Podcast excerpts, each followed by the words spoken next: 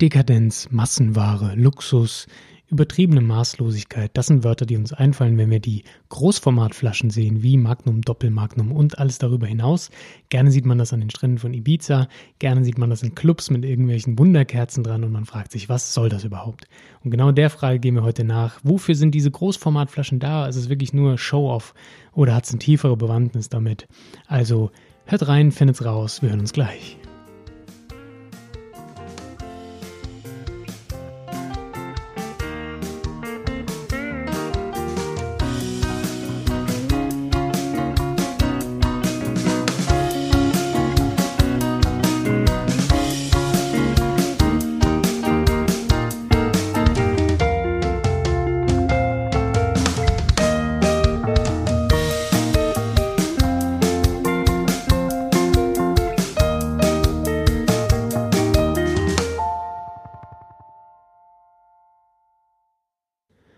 Und damit herzlich willkommen zu einer neuen Folge des Weinstein Podcasts, Folge 38. Ähm, wir beschäftigen uns mit den Großflaschen, eine kleine Unterbrechung von unserer Österreich-Reihe. Ich dachte, ist vielleicht gar nicht mal so schlecht. Nicht jeder mag vielleicht äh, jetzt was über österreichische Weine lernen, deswegen unterbrechen wir mal kurz mit so einem allgemeinen Ding. Denn ich war vor kurzem, äh, bin ich wieder mal auf eine dieser riesigen äh, Flaschen gestoßen. Ich glaube, es war eine 6-Liter-Flasche Rosé und zwar vom Ex, wie man den ausspricht. Ähm, das ist ein Roséwein aus der Provence, genauer gesagt aus Aix-en-Provence, der Stadt Aix-en-Provence. Und das Weingut heißt auch Saint-Ex, ähm, geschrieben A-I-X. Das sieht man wirklich immer wieder in den letzten Jahren, immer öfters. Gerade wirklich ähm, Ibiza, es fällt mir da sofort ein.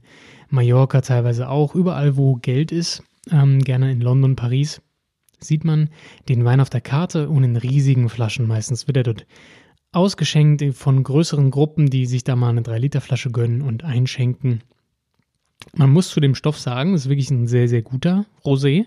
Sehr fruchtig, total ähm, ja, gut gemacht und der Winzer ist auch wirklich ein absoluter Könner. Der macht einfach genialen Wein ist ein Holländer, der da hingezogen ist, um Rosé zu machen. Er macht wirklich sehr guten Rosé.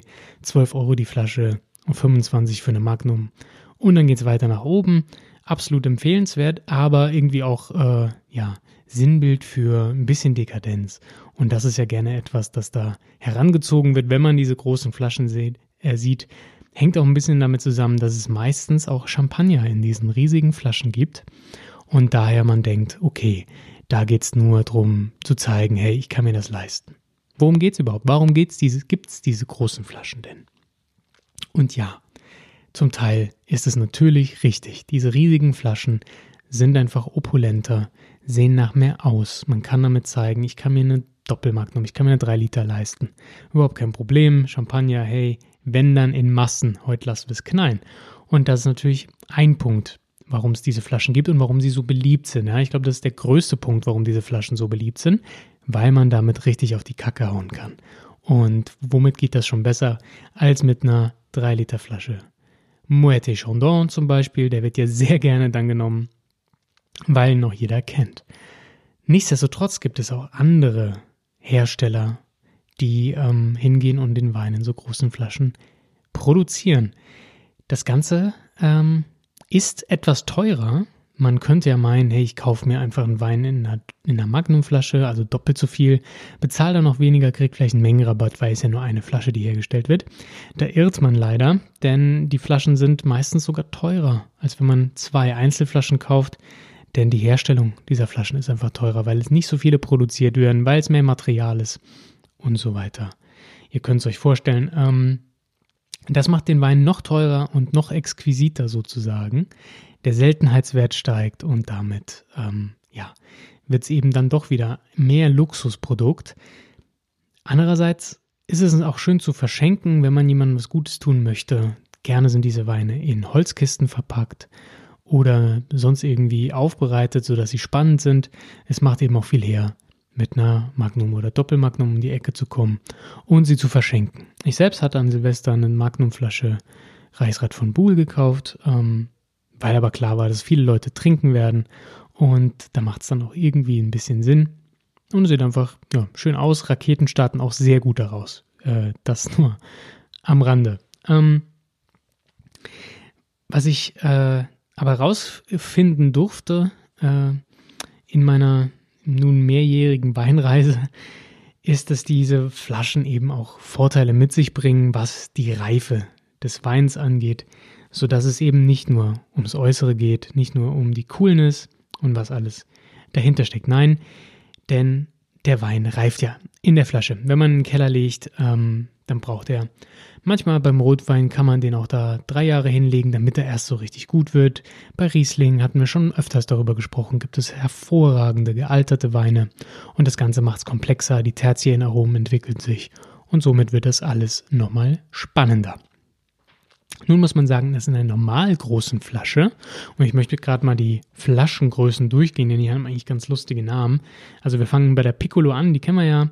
Dann haben wir die Demi, das ist die halbe Flasche sozusagen 0,375. Dann haben wir die 0,75 normale Bouteille und dann geht's los. Magnum 1,5 Liter. Dann haben wir die Doppelmagnum mit 3 Litern. Dann haben wir die äh, Jeroboam, die wird auch 3 Liter befüllt, ist ein anderes Wort für Doppelmagnum. Dann haben wir die Rehoboam, das sind 4,5 Liter. Dann haben wir die Methusalem mit 6 Litern. Salmanasar mit 9 Litern. Dann geht es weiter mit Balthasar 12 Liter, Nebukadnezar 15 Liter, Goliath 18, Salomon sind meistens 20 Liter. Manchmal wird der Begriff aber auch für die 18 Liter Variante gewählt und so weiter. Ihr merkt schon. Die haben alle merkwürdige Namen und die sind eigentlich alle nach Königinnen, Königen der, des Alten Testaments benannt. König Salomon kennt man ja. Genau.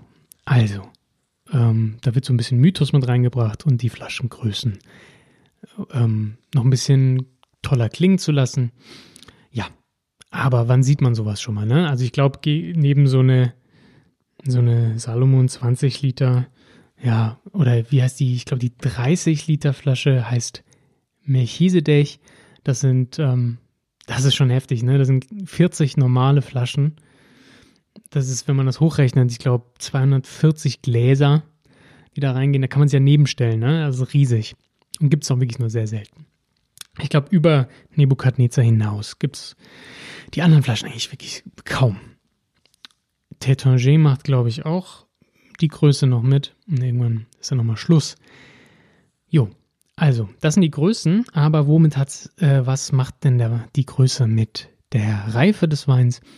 Und das ist eigentlich eine ganz einfache Formel, denn Wein reagiert mit Sauerstoff, oxidiert und ähm, ändert dadurch seine Aromen, bekommt die tertiären Aromen, das sind eigentlich Oxidationsaromen. Und umso kleiner die Flasche, umso größer ist quasi der Luftanteil in der Flasche prozentual zum Weinanteil in der Flasche. Und umso größer die Flasche wird, umso kleiner wird der Sauerstoffanteil prozentual. Und damit haben wir eine langsamere Oxidation in der Großflasche. Umso größer also eine Flasche ist, umso länger kann sie im Keller liegen, umso langsamer reift der Wein. Das eignet sich besonders für Champagner, da das ja Getränke sind, die man eigentlich frisch genießen möchte, die noch Säurespiel und so weiter haben sollen und nicht abgestanden schmecken sollen. Daher nimmt man hier die größeren Flasche sehr gerne, um nach Jahren, zum Beispiel bei Vintage-Champagnern, also Jahrgangschampagnern, noch die gleiche Jugendlichkeit zu erreichen, die am Anfang gewollt war. Jetzt kann man aber auch sagen, so eine Magnumflasche äh, kann man auch nehmen, um eine langsamere Reifung zu provozieren, da man nämlich auch sagt, durch die langsamere Reifung werden die Aromen auch schonender frei. Das Ganze wird ein bisschen runder, als wenn der Wein in einer normalen Flasche reift. Die Nuancen hier sind hier wirklich äh, sehr gering, würde ich jetzt mal sagen, aber es macht durchaus Sinn. Ganz viele Weinkenner gehen hin und kaufen sich Magnumflaschen und lagern den Wein darin um das Ganze schonender vonstatten gehen zu lassen.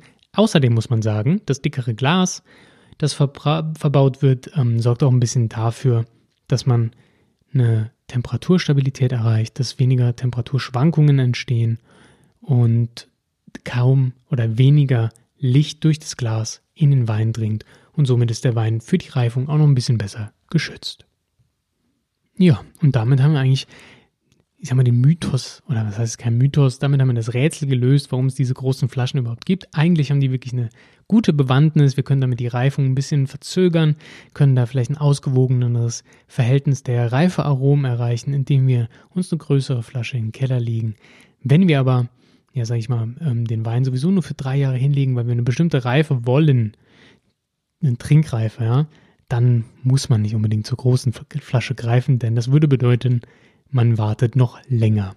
Wer also eine Trinkreife erzielen möchte und dann wirklich trinken will, der sollte nicht allzu große Flaschen wählen. Ja, das ist auch schon der Podcast für diese Woche. Kurz und bündig erklärt, wozu die großen Flaschen dienen. Nächste Woche geht es wieder weiter, auch mit Verkostungen. Da schmeißen wir uns dann ins Burgenland und probieren einen schönen Blaufränkisch. Ich hoffe, ihr seid nächste Woche auch wieder dabei. Und ja, Vielleicht kauft ihr euch mal eine große Flasche. Macht ja schon was her. Das soll man nicht ganz vernachlässigen. Gerade für Instagram, ihr wisst, da ähm, macht sowas schon mal Spaß, so ein Ding zu fotografieren. Viele machen das gerne. Ihr seht in meinem Instagram-Feed ähm, auch ein paar große Flaschen, ähm, zum Beispiel die Ex, die ich besprochen habe, das ist eine 6-Liter-Flasche. Die ist von unten fotografiert, weil sie oben stand. Ich konnte nicht ran und runterheben wollte ich das Ding auch nicht. Hatte Schiss, damit jemand zu erschlagen. Ähm, genau, 6-Liter-Flasche, das ist schon, ist schon ein Brummer. Ähm, ja, könnt ihr euch mal angucken. Wie immer, liked die, die äh, Podcasts, wenn ihr möchtet, beziehungsweise eine Rezension, wenn ihr die da lassen würdet, würde mich sehr, sehr freuen, würde den Podcast weiterbringen und ähm, das wäre schön für uns alle, glaube ich. Ähm, ja, freut mich, wenn ihr kommentiert bei Instagram. Da freue ich mich jedes Mal sehr drüber und es macht Spaß, äh, mich mit euch zu unterhalten. Und so betragt ihr auch was zu diesem Podcast bei. Und das finde ich eine coole Sache. Also, habt eine schöne Woche. Ähm, viel Spaß beim Weintrinken und wir hören uns nächste Woche. Bis dann.